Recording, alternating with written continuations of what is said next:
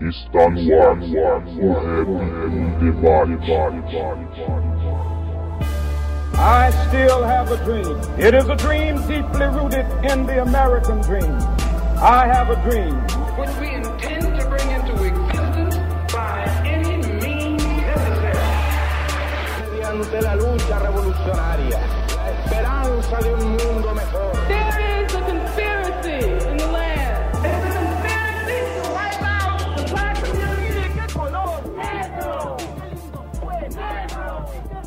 Salve, salve a todos, sejam muito bem-vindos a mais um episódio do podcast O Rap em Debate, chegando à 33 edição. Eu sou o Alisson e mais uma vez a gente se reuniu aqui para trocar ideia, tentando dialogar com a realidade, com as questões sociais, tendo a visão de pessoas que são formadas pelo hip hop, que são da periferia e que podem dar sua contribuição e a sua leitura a respeito da nossa realidade. Aquele salve rápido, para não perder nenhum episódio do podcast, assina o feed no aplicativo de- do celular ou se inscreve lá no canal do YouTube, no H2SM Brasil, e toda vez que a gente publicar um novo episódio, você vai ser notificado.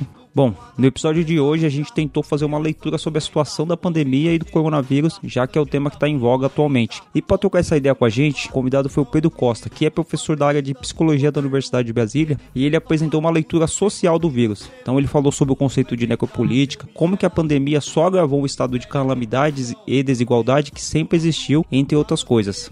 Fica aqui nosso lamento pela morte do menino Miguel, que não foi citado no programa porque o fato ocorreu depois que a gente já tinha gravado, mas fica aí a prova que o Estado brasileiro, que o racismo continua matando todos os dias e ele infelizmente não para. Então, fiquem agora com a 33ª edição do Rap em Debate. na população. Oceano opressivo do estado de sítio. Para manter o mercado protegido. Para evitar insurreições dos oprimidos. Que é mais potente do que o coronavírus. Não adianta se trancar em gaiolas de concreto. Enquanto o capitalismo produz flagelos. Não adianta se isolar do Covid-19. Enquanto a miséria dilacera os pobres. Não adianta se trancar em gaiolas. Salve, salve, então, começando aqui mais um programa, o Rap em Debate, nessa época difícil que a gente tá vivendo, crise pandêmica, crise política, crise social. Bom, é papel do hip hop também discutir essas questões, discutir o problema que a gente tá vivendo e fazer uma leitura social acerca dessa fase. Bom, para discutir um pouco disso, ter uma leitura porque a pandemia ela tá atuando também na periferia de várias formas. Eu trouxe um mano que sempre tá aqui. Salve, salve, Thiago, tudo bem, mano? Salve, Alisson. Como é que tá aí? Firmeza? Tamo aí, né, Thiago? Tamo tentando lutar, né, mano?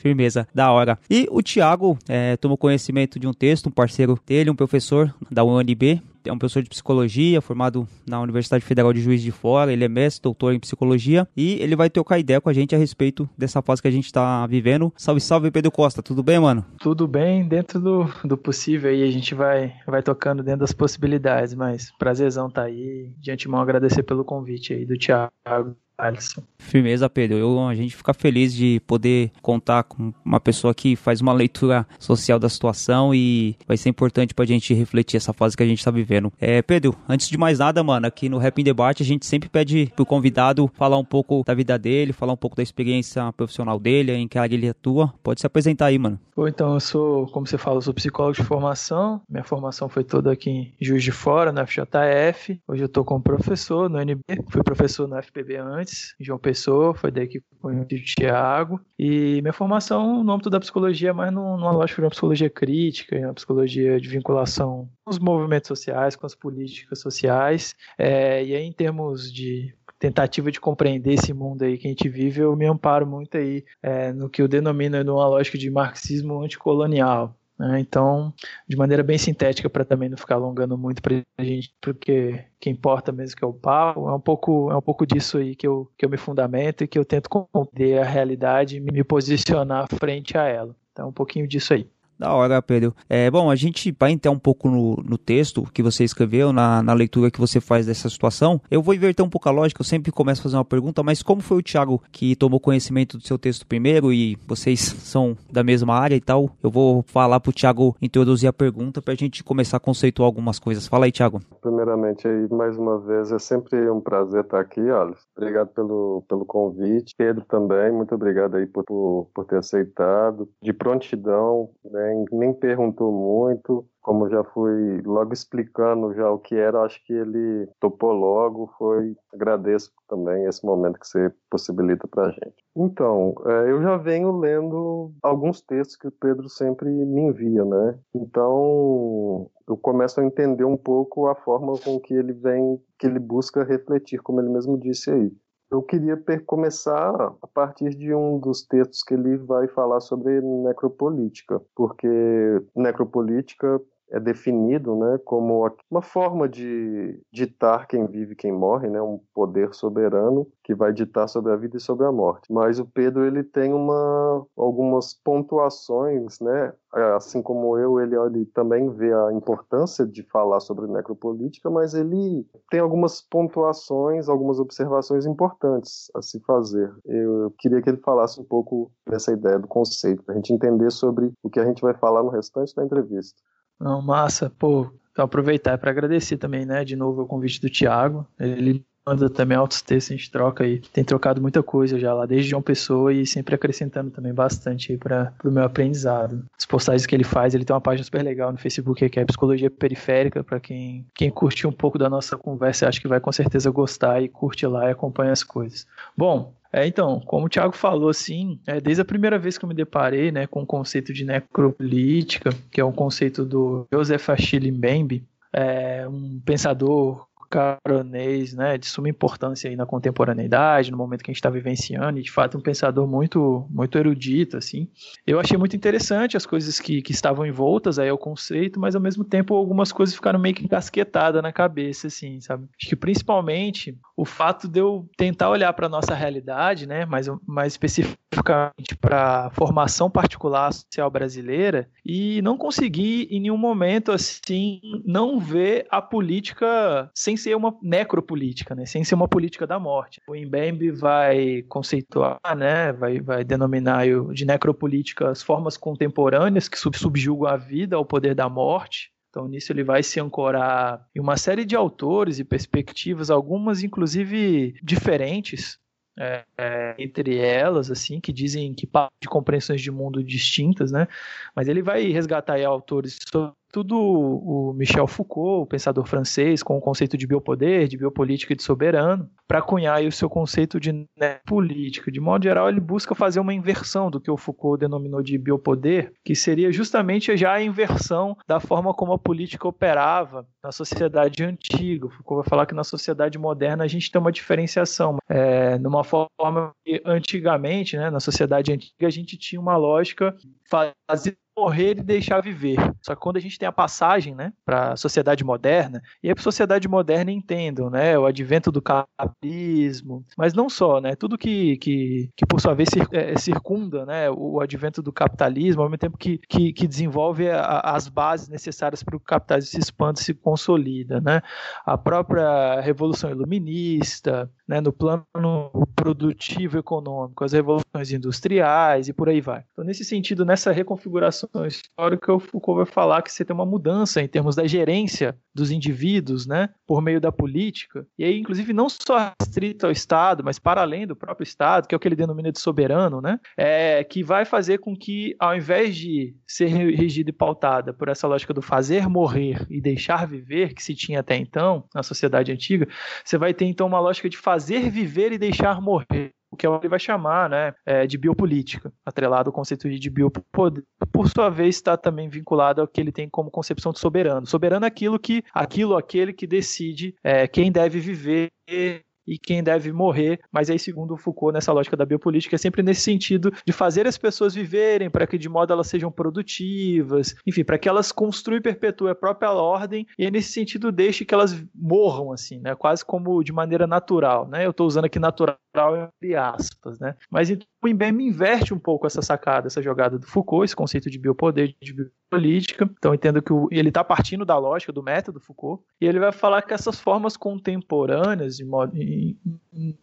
grosso modo, né, elas são pautadas justamente pelo esse imperativo da decisão pela morte, né, da gerência pela vida pela morte. Ou seja, né, como se a gente tivesse então um, uma, uma reversão daquilo que no âmbito da concepção Foucaultiana na sociedade moderna já seria uma inversão da sociedade antiga. Então, nesse sentido, eu comecei a me encasquetar. Falei assim, pô, mas peraí, vamos lá, né? Vamos olhar para a formação particular histórica brasileira. Quando é que não foi assim, né?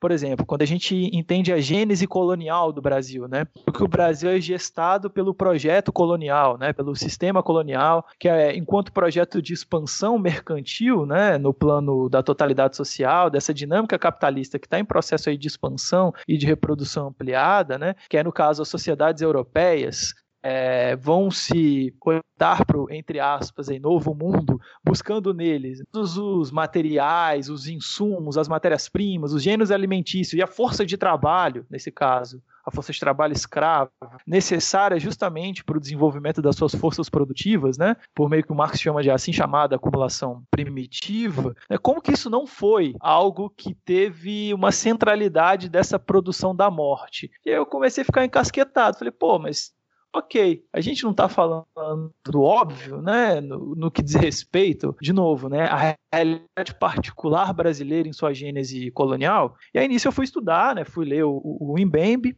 só que para ler o Mbembe entender o Mbembe, eu tive que voltar nesses autores aí que ele se fundamenta. Eu citei o Foucault, mas tem outros também, como eu falei, são vários. Ele também se se fundamenta muito num autor chamado Giorgio Agamben e o conceito que o Agamben tece de estado de exceção, que foi coisa que eu encasquetei, né? Eu falei, pô, mas se a gente for parar para pensar nessa relação, né, da particularidade histórica brasileira né, enquanto a gente partir dela, né, e, e, tentar compreender como que ela se forja e é produzida nessa dinâmica da totalidade, quantas relações aqui, a dinâmica aqui não foi de exceção, né, se a gente tivesse a leitura centro-periferia, né, é, tomando como parâmetro a nossa realidade, enfim. Aí eu fui lendo lá o Agamben, os autores e a lógica que embasava, e essas, essas inquietações foram ficando cada vez mais solidificadas ao invés de eu arrefecer elas, elas foram ganhando cada vez mais corpo, né? E aí eu escrevi um pouco desse texto, né, que eu mandei pro, pro Tiago, que o Tiago compartilhou pro Alisson, que é uma tentativa, então, de, de fazer análise crítica né, do conceito de necropolítica, mas como o próprio Tiago aponta, sem por sua vez desconsiderar que sim, é uma produção de morte, é uma política, vivemos historicamente numa política de produção de morte, né? É, mas ao mesmo tempo, por meio dessas bases, esses fundamentos marxistas anticoloniais, impor algumas críticas aí e tentar compreender, analisar criticamente esse conceito, sobretudo a partir da conjuntura que a gente está vivendo de pandemia. E aí nisso, né, dentro desse movimento, desse processo que eu estou fazendo ainda, né, que não vou parar de fazer, eu fui chegando assim para a gente colocar agora de, de prontidão, né, para depois a gente bater um papo melhor sobre isso. Assim, acho que o Mbembe ele traz contribuições de, de suma importância, né, é, mas ao mesmo tempo em alguns momentos o que ele apresenta para a gente, é, enquanto realidade periférica, colonizada, dependente, subordinada, é basicamente o que está na, na aparência, na aparência fenomênica, assim, e muitas das vezes uma aparência que por sua vez mistifica e pode ocultar a essência. Né? Essa ideia da necropolítica, da política da morte, ela pode ocultar justamente que aqui no Brasil a morte é uma força produtiva. E esse que é o meu argumento central. Quando a gente entende né, a formação social brasileira, a morte ela tem um papel central. Né? Se a gente for ver, inclusive, a realidade atual e fazendo paralelos e comparações com o nosso histórico constitutivo, a gente vai ver que algumas formas mudam, é, são incorporadas novas roupagens, mas esse cerne de produção da realidade da vida pela morte, ele é central e ele continua. Então, nesse sentido, não é só mais uma forma contemporânea de gestão da vida, é basicamente a forma de gestão da vida na realidade capitalista e mais especificamente nessa realidade capitalista brasileira periférica, subordinada e de gênese colonial. E aí, o contexto da pandemia, inclusive, me, me aguçou para pensar e para refletir mais acerca desses elementos. E aí eu estou buscando é, fazer um pouco desse processo, assim, de não negar algumas coisas que o, que o Mbembe aponta, que são de suma importância, né, de incorporá-las, mas ao mesmo tempo fazer um exercício aqui de ir para além, de superá-lo por incorporação. Então seria um pouco disso, assim, de, de antemão, para a gente começar a conversar acerca desse conceito da necropolítica macropolítica e como que a gente poderia enxergar é, a nossa realidade, mesmo que sem negar né, essa gestão constante histórica pela morte, a morte tendo uma força produtiva, como é que a gente poderia olhar de uma forma um pouco diferente do que o Mbembe aponta, do que outros autores que vão na esteira dele apontam. Ao modo de vida suicida e deprimente, civilização dominada por guerra, por flagelo, genocídio, miséria. Não romantismo, a pandemia mortal. Pior do que o vírus é voltarmos ao normal. Foda-se os governantes com sua retórica. O sistema na aprisiona minha memória. A relação infernal que havia antes da pandemia.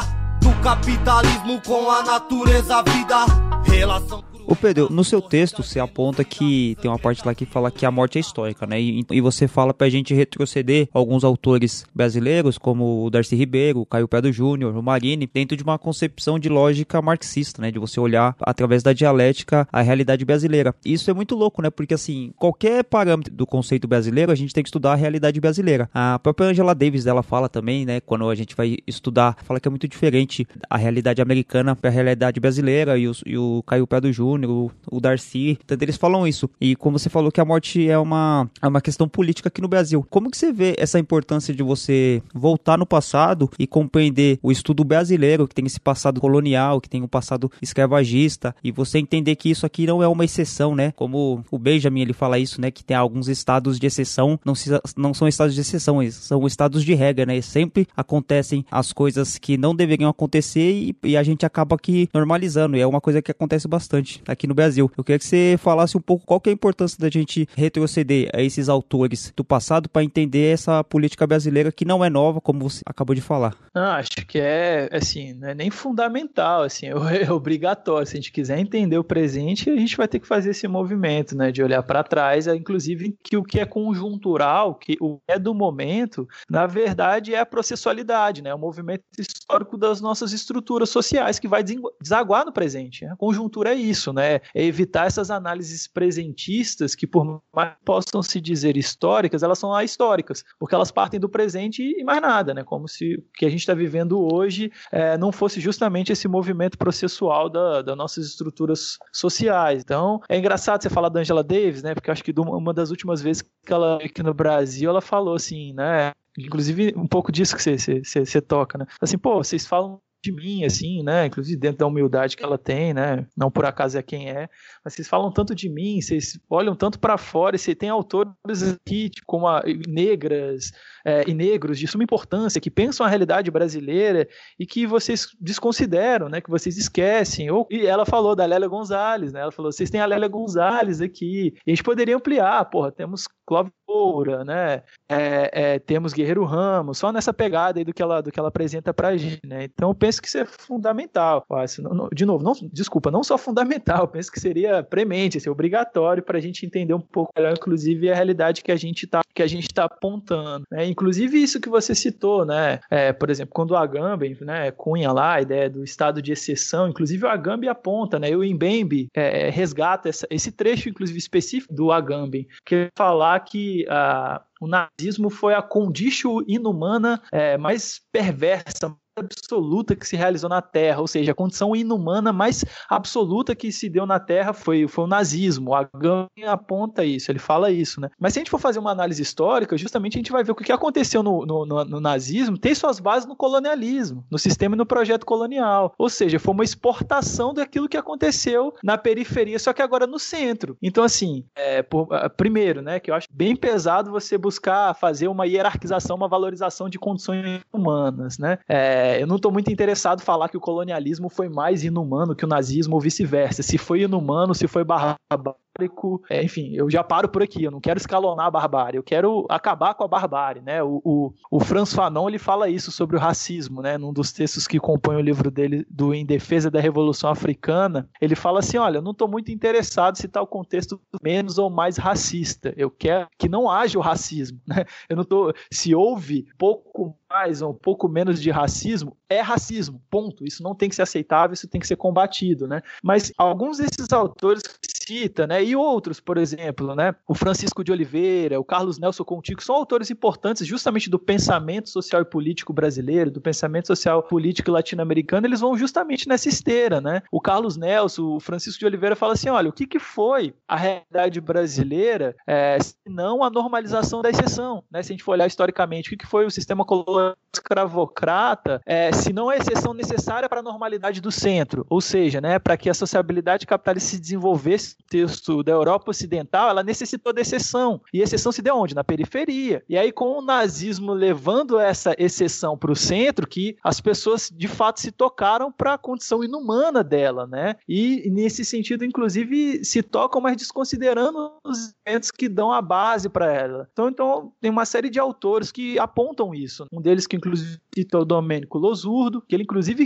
critica de maneira bastante robusta, né, algumas experiências e, e, e pensadores marxistas eurocêntricos de fato, mas que ele vai falar que tem muito desses autores, e ele cita de maneira bem bem clara, assim, bem crítica, o Foucault, a Hannah Arendt, e eu penso que a gente pode expandir, no caso aqui para a justamente essa ideia de ver a totalidade social como sinônimo de sociedade moderna, europeia, ocidental. E nós não somos isso. E aí acho que fica um pouco esse nosso desafio, porque ao mesmo tempo não dá para pensar o Brasil isolado do todo. O Brasil faz parte da totalidade social. É inclusive circunscrito a essa totalidade social que o Brasil é forjado nessas condições coloniais, escravocratas, subordinadas e dependentes. Então não dá para eu achar que eu, putz, eu vou fazer aqui um processo de uma descolonização, de uma revolução anticapitalista no contexto brasileiro, em terra, isso vai ser suficiente. É claro que não. Até porque o primeiro momento que eu falo isso, você já vai ter o FBI, a CIA, né? Sendo você uma pessoa importante, né? Nós somos pessoas não importantes, mas a partir do momento que você seja uma pessoa importante, você fala isso, você já vai ter toda a política imperialista já no seu calcanhar para te impedir de fazer isso. E a nossa história, inclusive, é, é, explicita, evidencia isso de maneira muito clara, né? Qualquer processo um pouco mais nacionalista em termos de fomentar uma lógica mais autônoma e independente do Brasil já foi tolhido logo de cara, tendo como grandes fiadores justamente os colonizadores e imperialistas de fora e os de dentro, né? Então, assim, a partir disso que você aponta, que, que eu reforço um pouco até mesmo dessa, dessa crítica, sei lá, fraternal, né, a perspectiva embembiana, assim, é, é bom ficar claro, né, diferentemente do Foucault, diferentemente do Agamben, o Mbembe ele, é, ele tem uma crítica colonial bem severa. Ele é um autor anticolonial, ou outros vão chamar de decolonial e pós-colonial, enfim, depende da perspectiva de cada um. Mas ele é um autor que, que busca compreender essa realidade a partir é, da, da realidade periférica das colônias e tal. Então, isso, isso, é importante a gente deixar isso claro para diferenciar daqueles que ele se fundamenta.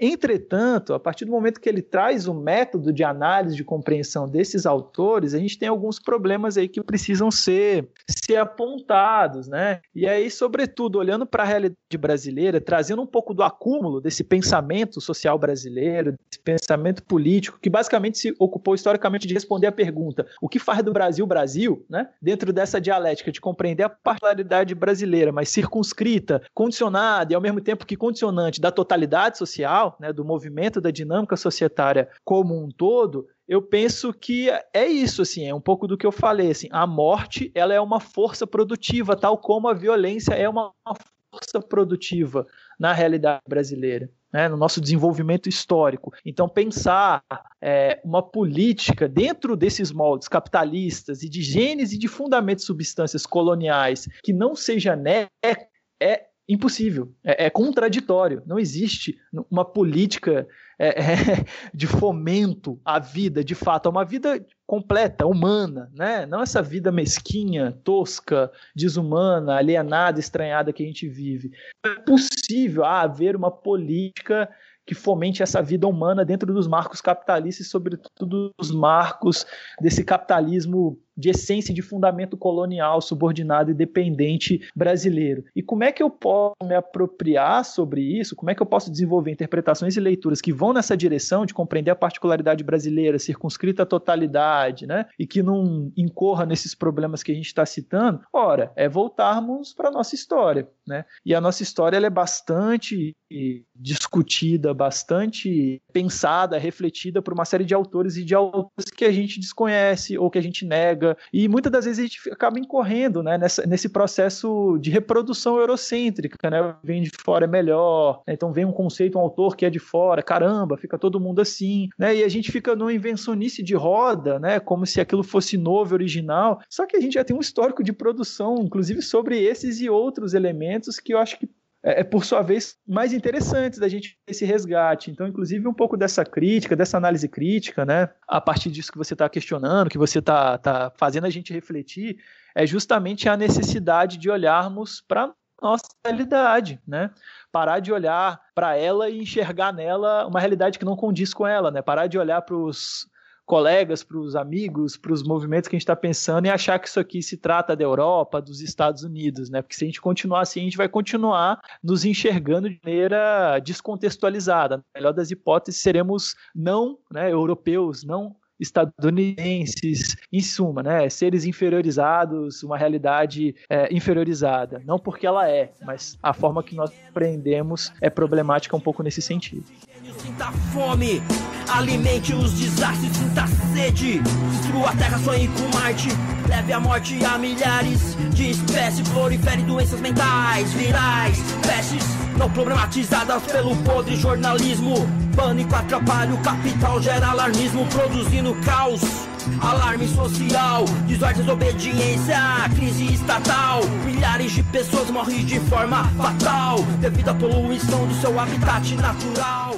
É, então, Pedro, eu sei que seria simplificar muito tudo que você disse, mas não é a intenção, é só para pontuar algumas questões. Então, o que você faz com esse, com esse conceito de necropolítica é contextualizar ele dentro de uma realidade brasileira, principalmente porque ele também parte de uma realidade periférica, né? mas ainda é, dentro dessa realidade periférica, a gente tem a particularidade da formação do Brasil e dentro dessa totalidade, nesse sentido, dentro dessas particularidades né, da realidade brasileira, porque vou, vou usar um exemplo que você mesmo disse, né? É, aqui sempre foi assim, é, tanto que os povos foi o, o, os primeiros foram os povos indígenas, né, que também foram exterminados, praticamente quase que exterminados é, completamente por relação por não se adaptar a esse modelo, enquanto que que os africanos escravizados e sequestrados para o nosso continente eles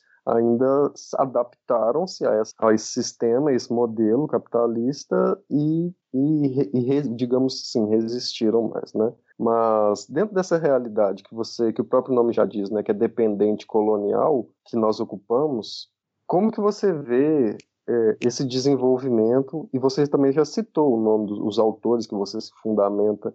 Então, qual que é a sua concepção do desenvolvimento é, do, é, político e econômico do Brasil desde esse tempo até para a gente poder chegar no, na atualidade e poder refletir na, posteriormente aí sobre a pandemia.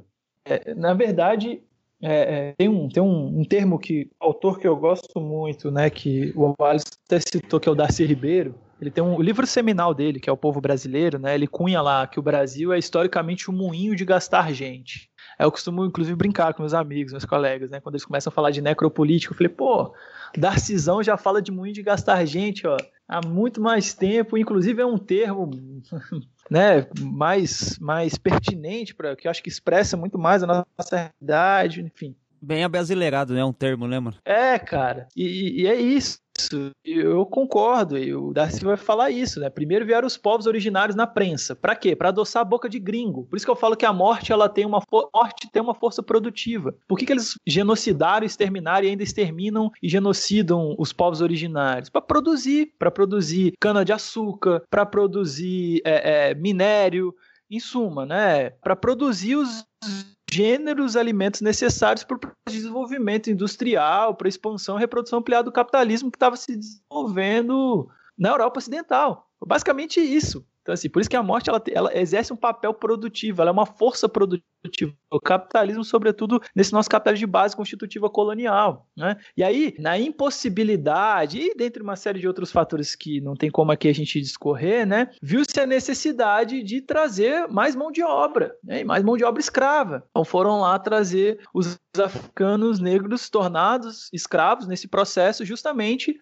colocá-los mais nessa prensa, nesse grande moinho e moê-los para de novo, né? Para cana de açúcar, para gringo, para fazer, é, para extração de minério. Em suma, que a gente possa pensar aqui em termos dessa economia exportadora, nesse grande projeto de exportação e de produção para fora, né? Tanto que o Caio Prado Júnior vai falar que o sentido da colonização, o sentido do Brasil e do brasileiro é para fora, ele se faz para outro, ele se faz para o trem, e não si próprio, que não sua própria realidade. E isso se dá somente se a gente tem uma centralidade da violência e da morte. Né? Então, um pouco nessa, nessa esteira, nessa esfera, citando esses dois autores que eu penso que são extremamente pertinentes para a gente compreender a nossa realidade, que acho que dá para falar de uma necropolítica ou de uma política da morte ou da morte enquanto elemento central é, do desenvolvimento e da formação social brasileira. Sabe? Eu tenho outras críticas ao INBEM, né, que acho que aqui não, não cabe a gente discorrer, que são críticas mais filosóficas, no fim das a conclusão que eu chego, né, é que o conceito por meio do método, e aqui método no sentido de visão social de mundo, de forma de entender a realidade, né? Do Mbembe é incompatível com a ortodoxia marxista. E ortodoxia aqui é num sentido que um autor marxista muito interessante chamado Georg Lukács vai falar que a ortodoxia para a gente não é, não é dogmatismo. Né? Muitas pessoas falam que ah, se ortodoxo como social algum, ele falou não, ortodoxia é rigor, rigor conceitual, rigor teórico, é rigor prático, né? É, é o método do materialista histórico dialético. Então, a ortodoxia marxista para mim é em termos de seguir o método materialista histórico dialético que o Marx aí cunhou e forneceu para nós quanto forma de se apropriar sobre o real. Mas na, na minha interpretação do Mbembe, né, ele parte de uma posição idealista né, oposta né, ao materialismo, ao materialismo histórico dialético. Em suma, ele tem algumas coisas no seu pensamento, no seu método de apreensão da realidade, inclusive realidade para o Mbembe vai se dar entre aspas, né? Porque se questiona a própria existência de um real, de uma realidade. O Mbembe faz esse movimento, né? O que se pode ter são narrativas acerca desse real, são discursos. Isso ele traz muito do próprio Foucault. Enfim, todos esses fatores vão, vão, vão fazer com que eu chegue na conclusão de que o conceito, porque isso não é só um termo, né? Não é só um rótulozinho, ah, necropolítica, né? Não, mas é um conceito. O conceito, o que significa isso? É uma idealização sobre o real, sobre a realidade, por aí vai. Mas a partir desses fatores, eu penso que o, que o Mbembe ele parte do ideal, do abstrato, da conceituação, enxergá-la no real. Então ele faz um movimento de adaptação do real ao ideal. Né? Eu já parto de uma outra lógica, de um, de um, de um outro movimento. Então, em decorrência de todos esses fatores, eu penso que o conceito de necropolítica do Mbembe é incompatível com essa ortodoxia marxista. Entretanto, de novo, né, não significa jogar tudo que o cara aponta para fora, não. Pelo contrário, o que, que ele está apontando aqui para a gente é de suma importância, né? Mas ao mesmo tempo, como eu falei para você, né, é um pouco da essência da coisa, né? Então eu inclusive fico me questionando fala, caramba, né? Precisa de alguém criar um conceito de necropolítica para a gente enxergar o que está na aparência, o que é óbvio. Assim, aí o problema não é nem bem, o problema é nosso. O problema é nosso de não compreender aquilo que está na nossa cara, né? O problema é nosso de vivermos numa sociedade, numa realidade que se mistifica, que é muito eficaz ao mesmo tempo de se produzir pela morte, mas de ocultar essa morte por meio de processos de sofisticação cada vez maiores. E aí a pandemia deixa isso muito claro muito claro para a gente. Então, o meu movimento é de buscar incorporar algumas das preocupações, reflexões e observações que o Mbembe aponta, mas incorporá-las tornando elas algo novo por uma outra lógica, por um outro método, né? Então, incorporá-las pelo método materialista histórico dialético e, nesse sentido, forjar um novo, supra-sumi-las, né? Superá-las, mas também por incorporação, um pouco dessa dialética e da negação e da corporação, produzindo uma síntese dialética nova. Então, um pouco do movimento que, que, que eu tenho feito, né? E aí, nesse sentido, o desenvolvimento brasileiro acho que pode ser resumido muito, né?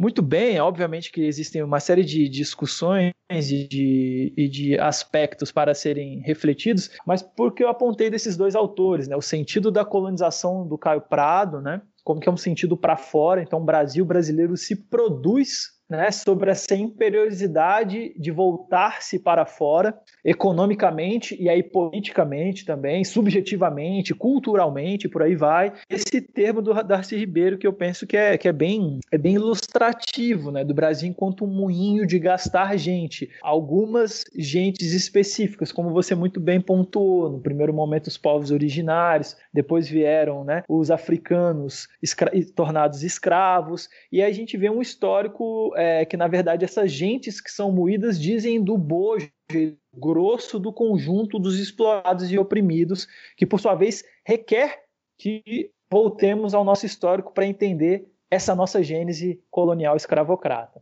É, é, tão interessante essa questão da gente. A gente, ao mesmo tempo que a gente enxerga muito o que vem lá de fora, também a gente não consegue elaborar isso muito bem. Algumas coisas ainda a gente não enxerga principalmente essa questão da, da totalidade. Por exemplo, em 1755 teve um terremoto em Lisboa, né? E como que eles reconstruíram toda Lisboa? Com ouro, com ouro de ouro preto, tá? Mi, é, mais da metade da produção de Diamantina, dos diamantes de Diamantina, foi para Portugal. Eu, e, e, e, como a gente é de Minas, né? Eu, eu e Pedro somos de Minas, inclusive sou de Juiz de Fora também. Eu fico questionando é, teve os acidentes da Vale, teve acidente da Vale, teve questão do Brumadinho, teve vários é, acidentes de rompimento de barreira em Minas Gerais. E não tem ajuda externa, assim, né? Não tem. E a gente muitas vezes cobra aí reparação histórica, né? E a gente cobra reparação histórica para o governo brasileiro e a gente não tem um governo que hoje se diz nacionalista, mas não tem nada de nacionalista, né? Que o que ele entrega para a gente é do nosso próprio suor. Não existe uma uma cobrança do que também já foi explorado daqui, já foi expropriado daqui. Então, muitas vezes a gente não percebe esses movimentos que a gente faz, a gente não percebe como que lá fora interfere no, no desenvolvimento aqui. E nesse sentido é que eu acho mais pertinente pensar esse conceito a partir de, de uma da própria realidade brasileira, sabe? Porque é, senão a gente perde muito do que a gente vive aqui, transporta, uh, transpõe um conceito e, como o próprio Pedro disse, né? Algumas coisas não batem, a gente tem que ir um, um pouco além. Rato rato, tudo amarraremos no saco. Tua gangue foi além do limite. Clã, cargo cabide, Pacu Klux Clã da Covid. Somos milhões no apetite, gente negra, humilde, classe operária em riche. Vamos ver que decide Soviets ou Auschwitz. E diga sim a quem nos quer acolher. Mas se for pra nos prender, diga não. Ô Pedro, quando se apresentou no texto, né, que você fez um ponto com o Foucault, foi o ano passado, tava dando aula pro nono ano, e no, no segundo bimestre a gente fal, tava falando sobre o Estado hitlerista, né, o, sobre o nazismo, e tem um texto do Foucault, aquele, no livro Em Defesa da Sociedade, que ele fala sobre o, o biopoder e a biopolítica vista sob a ótica do nazismo, que você tinha o controle do corpo, o controle da mentalidade, controle de quem ia viver e quem ia morrer, e fora do Estado, fora desse é, coletivo, a pessoa, ela era desutilizada, né? Então ela não importava. Isso que você aponta quando você fala que o Brasil é máquina de moer gente, mostra que existem pessoas que são interessantes, você manter a vida, e existem pessoas que elas são desassistidas, elas não, não têm essa importância. Tem um livro que eu li esses dias, o aquele Prisões da Miséria, do Loic Wakant, uhum. que ele fala isso sobre quem, quem são as pessoas que são desinteressantes, que são inutilizadas, que podem ir pra cadeia, podem ir pra vala, podem morrer. No contexto ali dos Estados Unidos, ele tava falando que são os latinos, são os negros, negros, a gente traz para a realidade brasileira, que são, são os negros, são os nordestinos, as pessoas pobres, e também fala sobre um controle dos corpos, você diz no seu texto sobre no contexto de sexismo, do controle da mulher e do racismo da, das pessoas negras. Então, existem pessoas que são descartáveis. A minha pergunta é a seguinte: dentro de uma leitura marxista, por mais que a gente entenda que existem essas questões individuais, que são a questão do gênero, a questão da raça, mas você tem que olhar dentro de um contexto de classe. Se você não eliminar as classes sociais, todas essas outras coisas continuam a, a existir. É um pouco difícil da gente discutir isso hoje, porque quando você está falando sobre isso, as pessoas dizem algumas discussões de que você está esquecendo alguns pontos. Então você fala assim, não, tem que eliminar a classe. Aí a pessoa fala, não, mas tem a raça primeiro, tem a questão do gênero primeiro, tem a questão, é, a questão é, do, dos LGBTs, enfim. Dentro de uma, de uma prática e teoria marxista, uma luta não substitui a outra, né? Eu queria que você falasse um pouco disso. Não, acho que essa pergunta é fundamental, assim, né? No texto a gente cita muito a Silvia Federici, que é uma autora fundamental, fenomenal, uma italiana, historiadora, que é muito, está sendo mais conhecida hoje em dia, isso é muito bom, né? Porque ela, ela um resgate é, dos processos históricos de opressão frente à mulher. Né? Ela situa muito, né, por exemplo, a caça às bruxas como um elemento nevrálgico de controle, de coerção das mulheres, de modo a enquadrá-las justamente nesse sistema, nesse modo de produção, né, de tomar as mulheres enquanto produtoras de valor e qualquer possibilidade de mulher nesse sentido, né, que fugisse, escapasse é, daquilo que era requerido pelo sistema, né, enquanto responsável não só pela produção, mas sobretudo pela reprodução da sociedade, em suma, né? Todas essas idealizações que a gente tem sobre um papel de uma mulher enquanto esposa, enquanto do lar, enquanto doméstica, né? era enquadrada como bruxa, entre outros termos, rotulada é, dentro desses sentidos dos desvios negativos e pejorativos e, portanto, tinha que ser alvo aí das fogueiras físicas, né, simbólicas também, né, não só das fogueiras propriamente ditas, mas das prisões das fogueiras simbólicas que todos nós temos aí, inclusive até hoje, machismo e por aí vai. Né? Então é uma autora muito importante. E a sua pergunta é fundamental porque eu acho que tem muita besteira sendo falada assim sobre, sobre é, é, essas imbricações né, entre raça, classe e gênero, né? Eu vou falar a minha perspectiva, a minha, minha concepção, que eu considero que é, obviamente, aquela mais próxima, que se aproxima mais, mais da realidade, tal como ela se desenvolve, tá? É obviamente que eu nego a existência de outras, mas eu obviamente eu vou postar as minhas fichas na minha, né? Vou achar que eu tô mais correto que outras, assim. Bom, se a gente for, se a gente for olhar historicamente, né? E, e isso, inclusive, marxistas apontam, o próprio Engels, né? quando ele vai falar da, da, origem da família da propriedade privada e do Estado, ele fala assim: olha, junto com a divisão social do trabalho, o que, que vem? A divisão sexual do trabalho. Isso não tem como ser separado. Né? Antes mesmo do capitalismo, antes mesmo do modo de produção capitalista, antes mesmo da formação do Estado, né? A gente tem a divisão social e sexual do trabalho. Pum, a gente tem o patriarcado como estrutural da nossa sociedade. Ele é transhistórico, ele é pré-capitalista. Então, guardemos isso. Né? Se a gente for olhar para esse movimento de consolidação, de expansão de reprodução ampliada né, do capital, Marx vai falar que a era capitalista começa no século XVI. Que, que ele vai precisar para fazer, para se assentar, para se consolidar, para se expandir? Ele vai precisar desse movimento colonial, né? Porque graças à colonização que a Europa Ocidental consegue desenvolver suas forças produtivas e aí nesse sentido é, assentar as bases do capitalismo. Ora, o movimento de expansão, de dominação, de rapinagem, de invasão colonial é assentado na criação abstrata de raças. O que, que são as raças se não criações ideais, que são ideais, mas que não não corroboram com a realidade, né? Porque existem raças humanas, né? Existe a raça humana, então foram criações do dominador, do colonizador europeu, branco, que aí nesse sentido, inclusive, universaliza-se, ou seja, né, torna-se sinônimo de ser humano. Ser humano é o que homem branco europeu, ponto. Tudo que não é isso é não humano. Né? Mas então a criação de raças ela foi o que? Ela foi um artifício, um instrumento para justamente justificar esse processo de colonização e de dominação do dito novo mundo, da África, da Ásia e das Américas. Então, olha que interessante, antes mesmo, né, base de, de consolidação do capitalismo, a gente tem a criação de raça, a lógica colonial escravocrata racista. Então o capitalismo ele, ele se engendra a partir dessas estruturas do patriarcado, do racismo, e aí ao se engendrar sob elas, acaba que forma um todo coeso de um sistema que ao mesmo tempo é capitalista, é racista e é patriarcal. E eu não consigo destruir o sistema por inteiro se eu achar que é possível fazer isso atacando apenas as partes. Então, olha que interessante, por mais que eu tenha nessa totalidade esse todo coeso, né, do capitalismo enquanto modo de produção e reprodução da vida, mas que se engendra sobre o racismo estrutural, sobre o patriarcado enquanto estruturante né, e, e, estrutural da nossa sociabilidade, é, desse, dessa totalidade social como um todo bastante complexa, né, é, é, eu não consigo, portanto, materializar e concretizar uma lógica não mais racializada, uma lógica antirracista, se eu não romper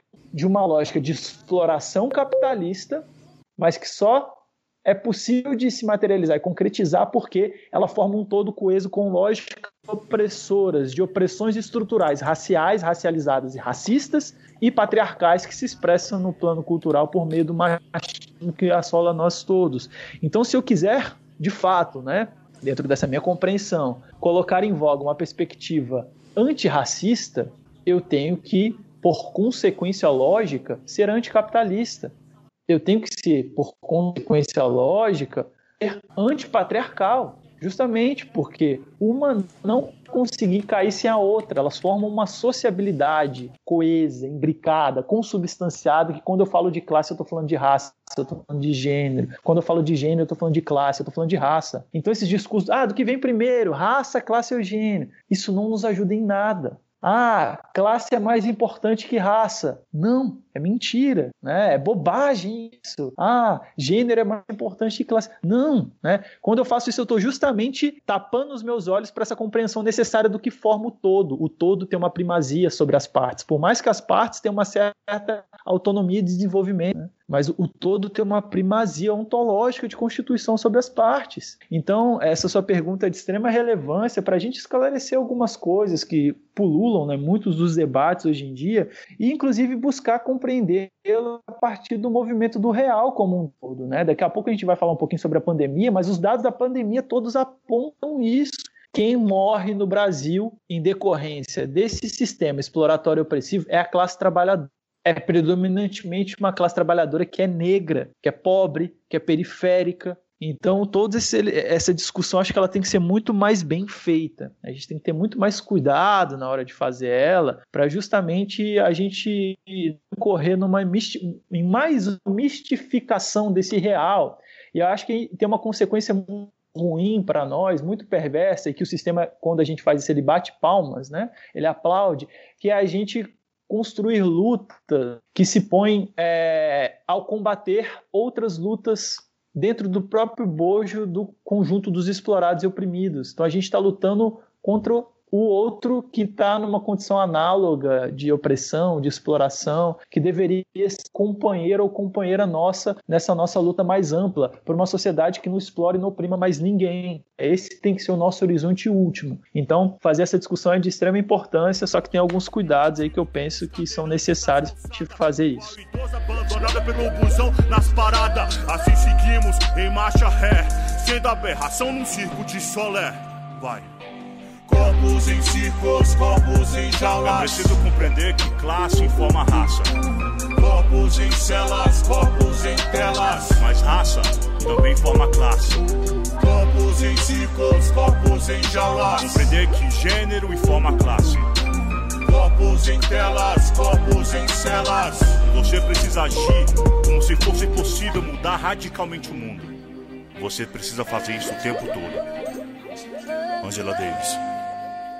É, então, Pedro, aí você já, já pontuou, né, já fez suas observações sobre o conceito que a gente vai operacionalizar aqui nessa discussão. Também esclareceu aí a, a sua interpretação sobre o desenvolvimento político, econômico, social, cultural no Brasil, já inclusive explorou aí bastante é, o marxismo, né? Então vamos direto ao ponto, né? Entender qual a relação aí que você enxerga entre essa pandemia e a necropolítica. Mas antes, antes de responder essa pergunta, eu queria te fazer uma outra pergunta, mas que ela fosse respondida assim, brevemente mesmo, só para você esclarecer um pouco a sua concepção sobre, sobre saúde ou saúde mental, né? Que não se divide, né? A gente não separa isso. Mas fala um pouco sobre sua ideia de, do que é saúde e depois você faz essa relação entre é, a pandemia e a necropolítica e no contexto brasileiro, como que você enxerga isso agora que chegamos aí a, a passamos dos 25 mil óbito. É... Tava até abrindo aqui para ver, né, terceiro dia seguido que o Brasil passa de mil, mil mortos. Né? Temos agora 26.764 mortes. Então, é, bom, vamos lá. Saúde e saúde mental. Acho que primeiro que sim, né?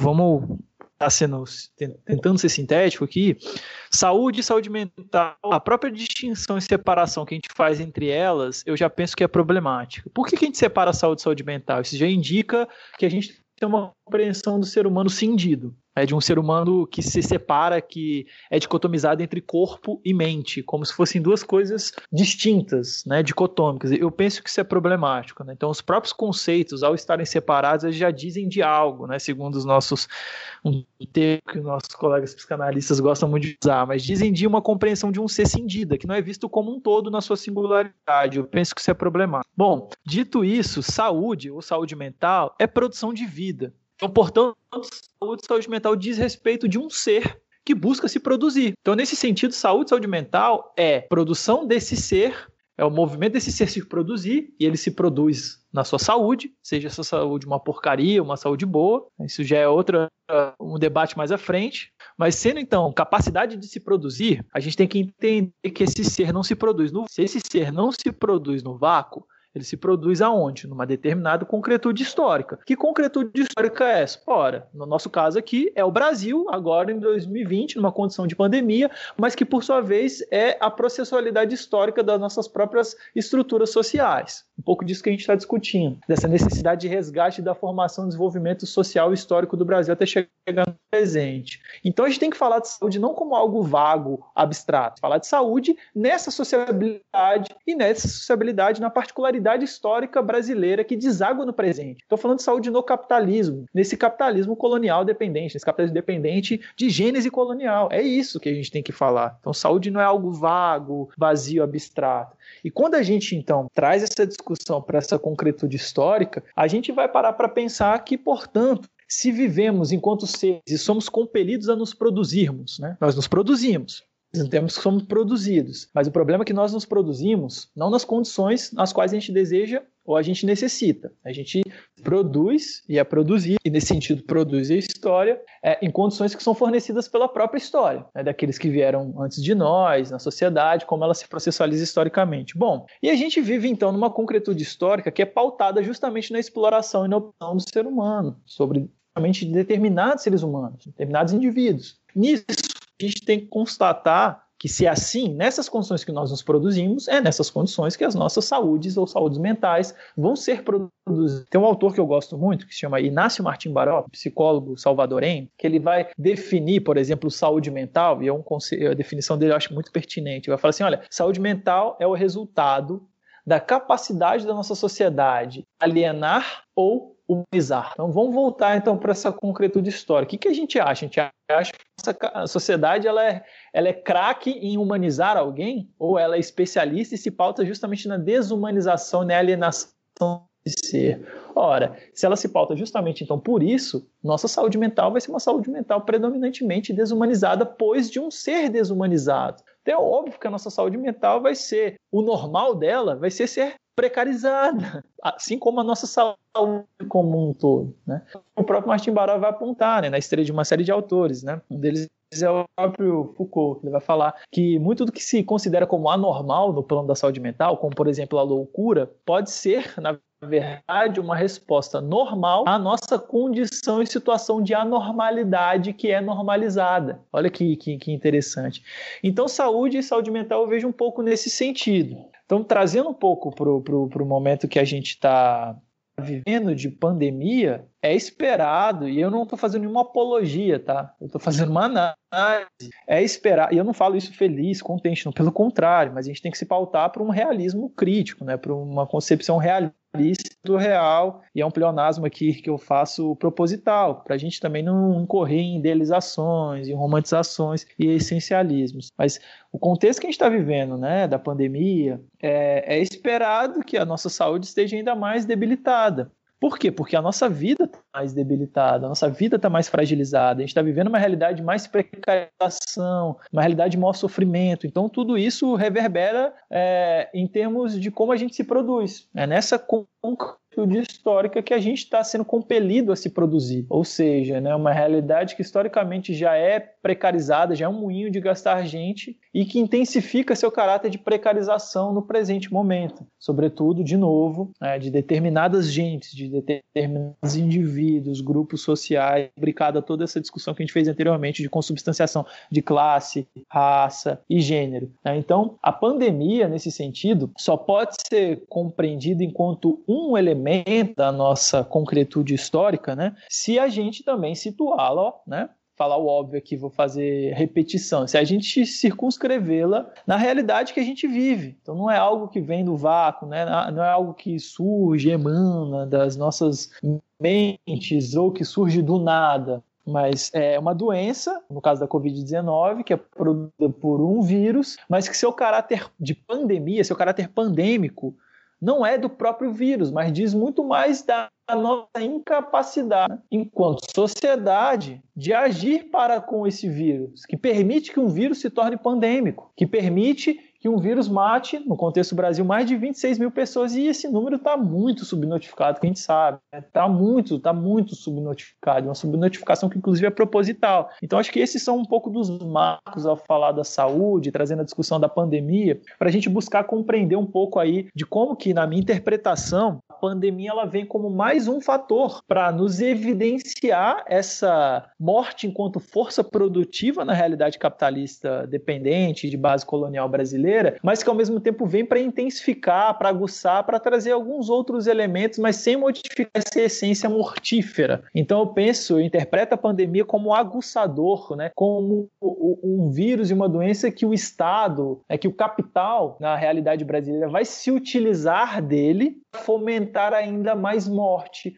para fomentar ainda mais precarização, para intensificar suas próprias estruturas de, de produção de vida desigual, de desigualdade social. Então, ao mesmo tempo que a pandemia ela, ela explicita e evidencia as nossas desigualdades, as inúmeras desigualdades que a gente se estrutura e que a gente produz, ao mesmo tempo ela é utilizada de modo que essas desigualdades sejam intensificadas. Basta a gente ver né, a sacanagem que o governo está fazendo com auxílio emergencial, que já é uma, uma esmola né, é, absurda, venal, barbárica, né? E, enfim, e mesmo assim eles ainda colocam uma série de empecilhos, vem negando muito auxílio emergencial, aquele escroque do Paulo Guedes já falou que não vai poder manter 600 conto, o cara, logo de cara eles já deram 1,3 trilhão para banco, assim, sem fazer qualquer tipo de conversa. Então, assim, pensar a pandemia circunscrita essa realidade histórica brasileira que tem na morte como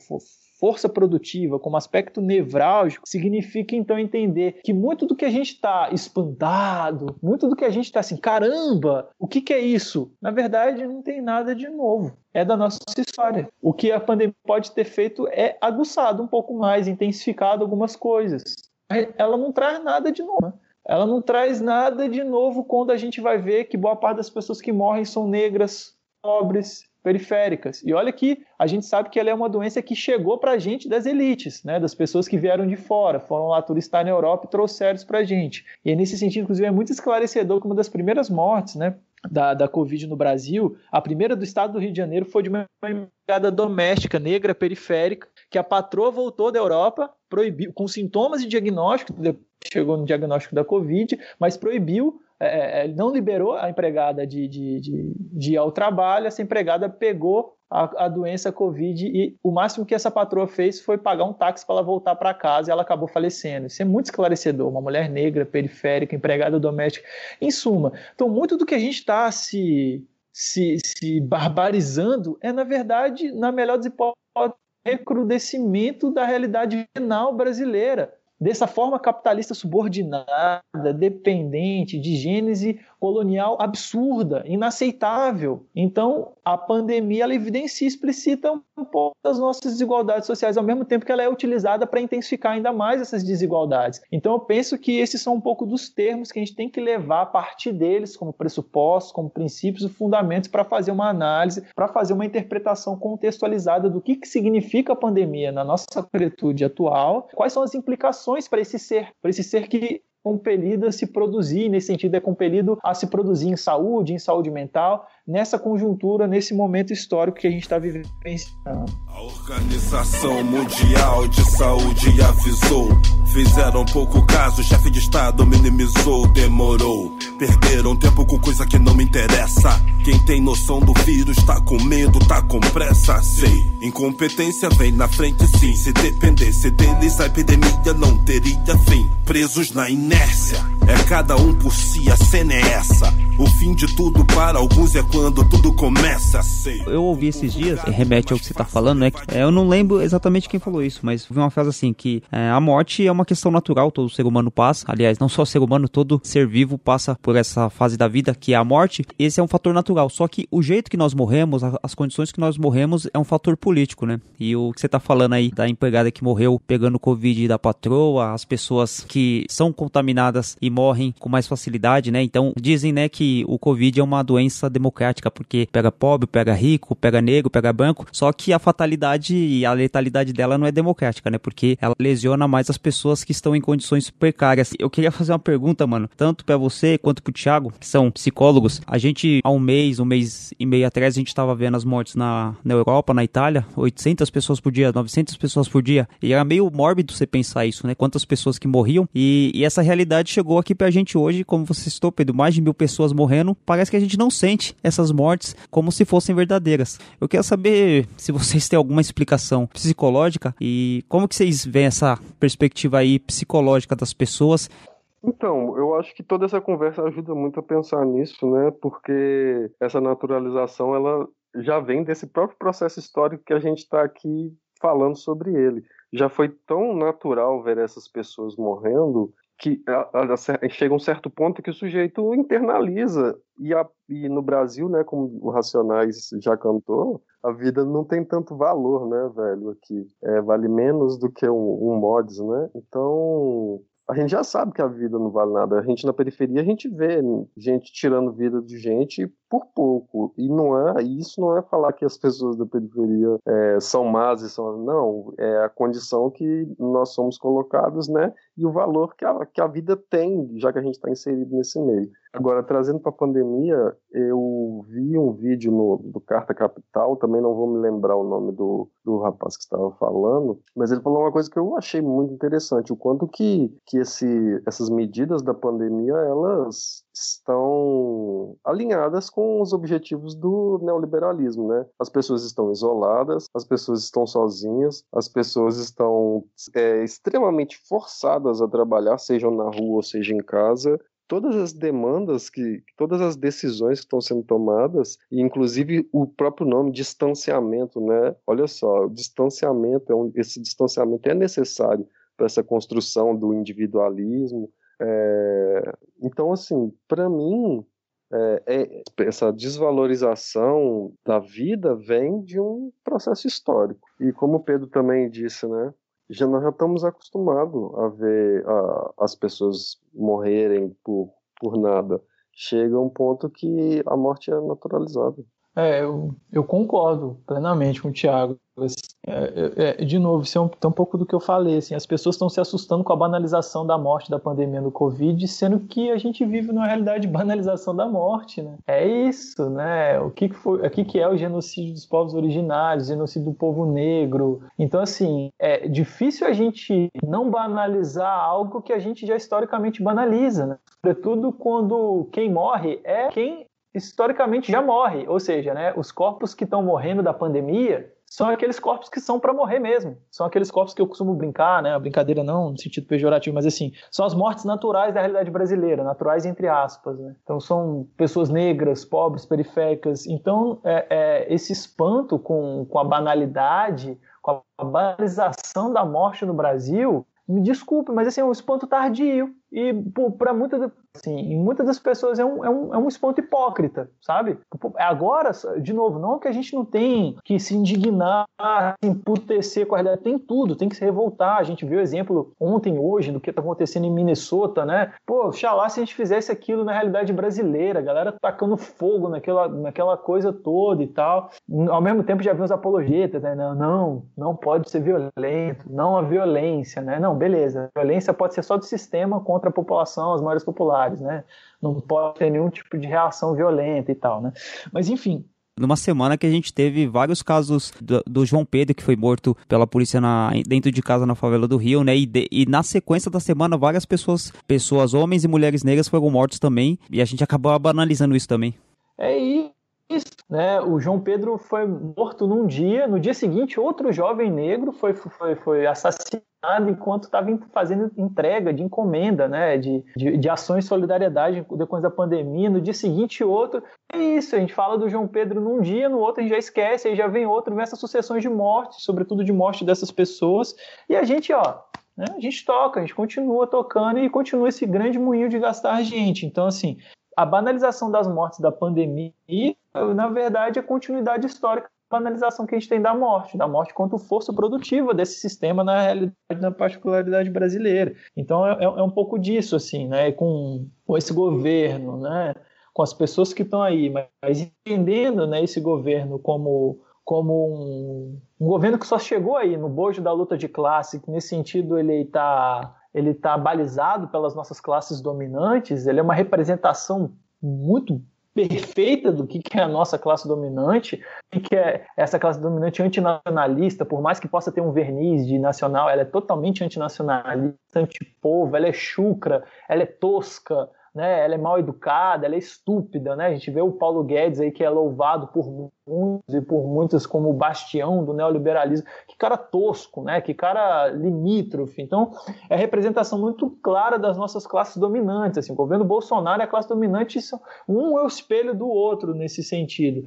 Então, quando a gente tem isso recrudescido, mas intensificado ainda mais piorado em decorrência do verniz fascista que está sendo posto, né? É, verniz abertamente, claramente eugênico, fascista, nazista desse governo, né? Dessas tentativas que eles estão cada vez mais claras, né? de, de de rompimento, mesmo com esse simulacro de democracia que a gente tem. Então, essas tendências históricas elas se intensificam. Eu acho que tem elementos para a gente pensar da nossa especificidade momentânea atual que trazem ainda mais preocupação. E aí que você traz assim do sofrimento que o Thiago aponta, é, eu tenho concordância total, sabe? É, pô, vamos falar isolamento, quarentena. Pô, se a gente for olhar para a realidade brasileira, a maior parte da população não tem condições e possibilidade de fazer isolamento. Então, assim, o cara, além de estar num trabalho precário, ruim, horrível, que não ganha porcaria nenhuma e que se intensificou a condição de precarização no presente momento, né? Muitos estão perdendo emprego, já vi estudos apontando que só de até agora já foram próximos de um milhão de pessoas a perderem emprego. É, enfim, mesmo aqueles que não perderam emprego, perderam uma série de fontes de renda, em suma, estão com dificuldade de colocar comida na barriga, né? Então, além disso tudo, o cara agora tem preocupação ver se vai pegar a doença ou não, se vai voltar para casa vai infectar sua filha, sua mulher, seus filhos. Essa é basicamente a realidade da maioria da população brasileira, né? Eu que tenho essa possibilidade de ficar em casa, de fazer isolamento, de quarentena, bicho, eu sou eu, eu, faço parte de uma minoria da população, né? É, mas mesmo assim, mesmo para essa, essa minoria, isolamento, a quarentena traz uma série de sofrimentos. Não tem como, né? Mas ao mesmo tempo esse sofrimento faz com que a gente questione, pô, peraí, se vocês estão falando falando que isolamento não é legal, que quarentena não é massa, que enclausuramento não é massa. Show, então vamos acabar com prisão, vamos acabar com medida socioeducativa para molecada, que são prisões, vamos ser bem sinceros, vamos acabar com os hospícios, com os manicômios, ou seja, vamos acabar com toda essa lógica de aprisionamento e enclausuramento que está presa no nosso tecido social, que está chafurdada nas nossas raízes. A gente está concordando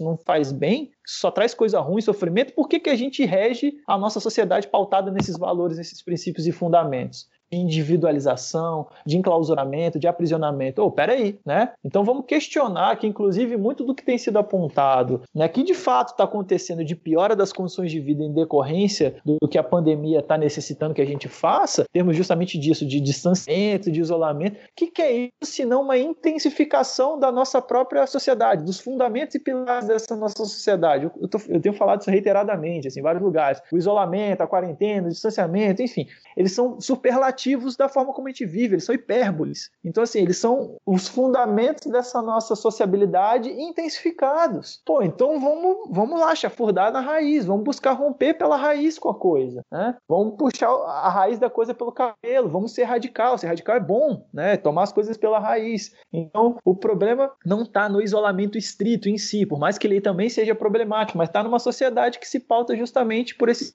predicados, por esses fundamentos, por esses princípios, por, uma, por um tecido, uma tessitura social que é enclausurante, que é aprisionante, que é individualizante e por aí vai. Então, até para trazer alguns meus elementos, eu, eu, vejo um pouco, um pouco nesse sentido. Assim, de fato, a gente está sofrendo mais e a gente está sofrendo mais porque a nossa realidade, antes de tudo, objetiva, está piorando, ela está ficando pre mais precarizada, então é uma dialética objetivo e subjetivo aí de novo. Então a gente está uma vida mais precária, objetivo e subjetivamente. Isso traz mais sofrimento psíquico, isso traz mais sofrimento de modo geral, mas ao mesmo tempo a gente tem que pensar de novo, né? Como que essa intensificação do sofrimento já diz de uma realidade que é por princípio sofredora, produtora de sofrimento. Né? Então, isso é inclusive fundamental para fazer uma análise do, do, do, do, presente, do agora, do exato momento, mas também que deve subsidiar as nossas ações no pós-pandemia. Né? Eu tenho falado também bastante. A gente não deve querer voltar para o normal. O normal é justamente esse normal trágico, produtor de sofrimento. Tudo que a gente tem que dar como resposta é justamente não queremos o normal. Né? O sistema já está pronto para falar, voltemos ao normal. Todo mundo, não, quero voltar à normalidade. Não, não quero voltar à normalidade. A gente não deve querer voltar para a normalidade. A gente tem que se orientar para a construção de um novo ser, de uma nova sociedade, uma nova sociabilidade que não seja essa produtora de sofrimento, que não seja essa desumanizante, que não seja essa precária, exploratória opressiva, e não voltar ao que éramos, porque a gente sabe que o que éramos é justamente o motivo de a gente estar nessa draga. Né? Então, acho que em termos de contribuição para esse questionamento e para esse momento agora é um pouco disso. Sete da manhã, muito tiro de meota. Mataram uma criança indo pra escola. Na televisão, a verdade não importa. É negro favelado, então tava de pistola. Na televisão, a verdade não importa. É negro favelado, então tava de pistola. Uma câmera de segurança flagrou um adolescente sendo baleado a queima-roupa por policiais. Cadê o Amarildo? Ninguém vai esquecer. Bom, é, Pedro, o que, que você está falando, né, sobre isso, sobre voltar à realidade, é, esse discurso, ele é um discurso que, que, que ele agrada a elite, né? Então, ah, vamos voltar à realidade, vamos abrir as lojas, vamos fazer de tudo. Porque assim, a normalidade para eles é o fato da gente continuar vivendo da barbárie, né? O fato da gente poder morrer quantas pessoas forem, porque o cara que ele pode se resguardar, que ele pode fazer as compras dele, que ele pode fazer ah, viver dentro desse conceito de privilégio, para ele tá bom. Então, pode voltar o pobre pegar ônibus lotado, pode voltar o pobre trabalhar em loja, pode voltar as pessoas é, para o sistema penitenciário ficar lotado, porque essas pessoas ssão desassistidas e, e ela pouco importa se elas morrerão ou não, né? Então isso que você falou de a gente tem que voltar à realidade, à normalidade de, de uma situação que nunca foi normal, né? Mas acho que foi importante para a gente esclarecer que dentro da periferia do capitalismo, que é o Brasil, nesse né, país dependente, é, a gente não consegue entender essa pandemia sem antes analisar que a nossa realidade ela já é baseada na necropolítica, é baseada no deixar morrer, é baseado em situações que que, que mostram que a gente não é uma situação de exceção esse momento, é só uma continuidade de um processo que a gente já está vivendo há muito tempo. É, eu queria aqui, antes de partir pro final aqui, falar pra gente fazer as dicas culturais e, Thiago, tem alguma dica cultural aí pra gente hoje, mano? Pô, eu não podia deixar de indicar um, um livro que também foi presente aí, eu ganhei, é, do Com os Condenados da Terra, do François Fanon. Ele também vai falar um pouco uma questão de como que é, a guerra né, vai influenciar né, psicologicamente as pessoas, os impactos da guerra na, é, na saúde. Então, eu acho que tem um pouco a ver com o que, o que a gente está debatendo aqui. Da hora. Mano, eu vou indicar, a gente teve essa questão que o Pedro trouxe de, dessas, dessas movimentações, dessas, desses protestos que estão tendo nos Estados Unidos, hoje teve também, né? Por conta da morte do George Floyd. Eu lembrei de um filme que eu assisti já tem um tempo, chamado Detroit em Rebelião, que ele também conta sobre uma operação policial que foi feita sem planejamento. Um policial matou os jovens lá. A história do filme é bem interessante também, porque fala também de uma rebelião. E aí, Pedro, você tem alguma dica cultural, mano? Pô, eu vou, vou indicar um livro que eu tô lendo agora. É Rebeliões da Senzala, Quilombos, Insurreições e Guerrilhas, do grande Clóvis Moura grandes pensadores aí da realidade brasileira que tem que ser mais resgatado, lido e colocado em prática. Tem também o fala da Revolta dos Malês, que é o do José Reis, também fala sobre essas rebeliões, também fala da Revolta dos Malês, também é um ótimo livro. Bom, acho que parte final, esse, esse, é um programa do qual a gente fica pensativo, fica um pouco apreensivo, talvez pessimista, mas acho que é importante, né, pra gente é, observar a nossa realidade e entender ela e a partir dessa leitura que a gente faz da realidade, a gente poder fazer as movimentações, fazer fazer as coisas que a gente precisa para tentar amenizar e mudar um pouco. É, Tiago, deixa a sua consideração final aí, deixa seu salve, mano. É, mais uma vez agradecer aí você pelo convite também, seu, com, uh, agradecer o Pedro também, Pô, Pedro, obrigado por tudo sempre aí, pela parceria, tá? Porque conhecimento é poder, né? Saber é poder. E você sempre tá dividindo um pouco disso com a gente aí, na maior humildade. É, é, você é um grande parceiro e um grande professor também. Eu sempre, sempre mereço ouvir isso, que você é, salvou muito aqui pro final do meu curso aqui. É, eu acho que foi muito massa é, esse, esse programa. Deu pra gente passar... É, muita gente fala, né? Não vamos politizar a discussão com o vírus, do vírus, não, tem que ser politizado assim, saca? É, eu acho que a gente conseguiu aí para passar e fazer uma relação entre a questão da saúde e a estrutura social, falar um pouco do Brasil. Foi além do esperado. Queria agradecer aí vocês dois pelo, pela oportunidade. Valeu. Firmeza, Thiago. Valeu mesmo por você ter colado, pelo, por você ter feito esse convite ao PD e ele ter aceitado. Pedro, queria te agradecer muito, mano. Te, queria te dar parabéns pelo texto, pelo seu conhecimento, por disponibilizar ele pra gente, trocar essa ideia aqui. É, eu sempre falo que, mano, esse podcast aqui é um podcast com uma leitura de mundo vista do hip hop, né, mano? Eu, Thiago, a gente fala isso um monte de vezes. A gente é formado pelo hip hop. A faculdade, a universidade só foi um complemento de uma leitura de mundo que a gente já tinha. E é muito importante trazer um cara que nem você para fazer essa leitura juntamente conosco, porque mostra que ah, dentro da periferia a gente pode fazer uma leitura mais elaborada da situação e não ser tão passivo. Então, eu queria te agradecer muito por você ter colado aí, por você ter disponibilizado seu tempo e a sua sabedoria com a gente, mano. Pô, brigadaço aí, cara. Eu que agradeço primeiro aí o Thiago pelo convite, parabenizar pelo, pelo espaço. E o Thiago me mandou o link do podcast, né, da, da página e tal, dei uma olhada e tal. Pô, muito massa o trabalho que vocês fazem parabenizar só e agradecer pela oportunidade. Esse né, um blog de hip hop, né, estaria sendo criminoso aqui. A gente está falando sobre grandes intérpretes e pensadores brasileiros, né? Acho que, inclusive, eu falei isso em sala, acho que na disciplina que estava tava rolando lá na FBB com o Thiago, acho que não tem como falar de pensadores brasileiros em não citar o Mano Brown, Racionais, assim. Acho que os maiores intérpretes, os maiores, tá falando de pensamento social político brasileiro, para mim, os Racionais são estão no topo aí, estão entre os mais brilhantes intelectuais orgânicos aí da nossa, da nossa realidade como um todo. Bom, então eu queria só agradecer mesmo aí pela proposta, pelo convite, pela troca e fico aí à disposição, o necessário, for possível aí. Tamo aí, só falar. Abração. 60% dos jovens de periferia sem antecedentes criminais já sofreram violência policial. A cada quatro pessoas mortas pela polícia, três são negras. Nas universidades brasileiras, apenas 2% dos alunos são negros. A cada quatro horas, um jovem negro morre violentamente em São Paulo. Aqui quem fala é Primo Preto, mais um sobrevivente.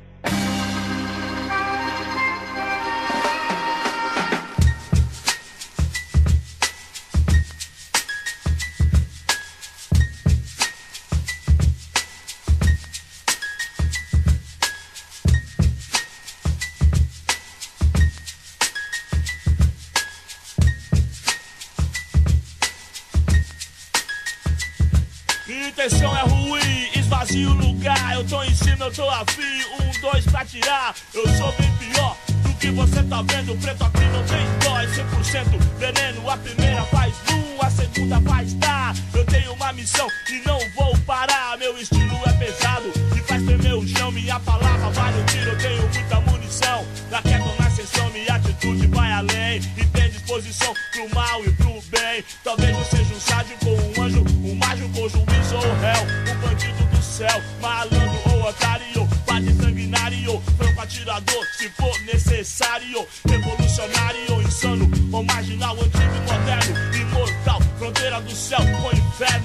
Astral, imprevisível, como um ataque cardíaco do verso. Violentamente pacífico, perigo sabotar seu raciocínio, e pra abalar seu sistema nervoso e sanguíneo. Pra mim ainda é pouco, dá um cachorro louco, número um guia, terrorista da periferia, unidade Eu tenho pra você um rap venenoso, uma rajada de PT.